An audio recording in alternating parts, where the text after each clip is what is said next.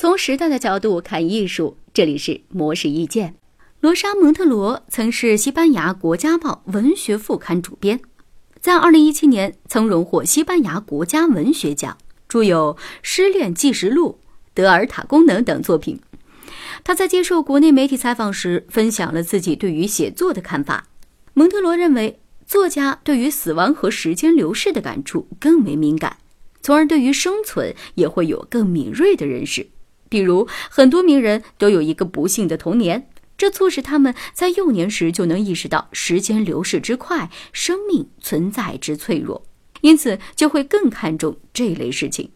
写作的功能就是把死亡从人们身上夺走的东西再夺回来，而读者之所以需要文学，也是因为同样的道理。蒙特罗举例说道：“世界卫生组织曾经进行过人们为什么会抑郁的研究。”结果发现，与伴侣分手或离婚会使人抑郁指数上升，丧偶的则没有这个困扰。在蒙特罗看来，分手或离异者的抑郁是因为缺少一个能给予慰藉的故事。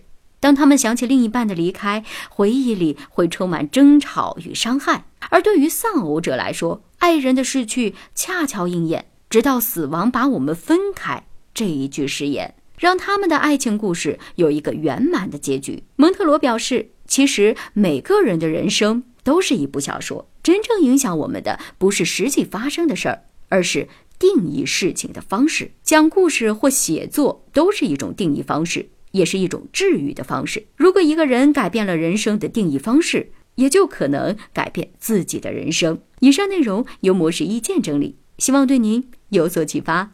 模式意见每晚九点。准时更新。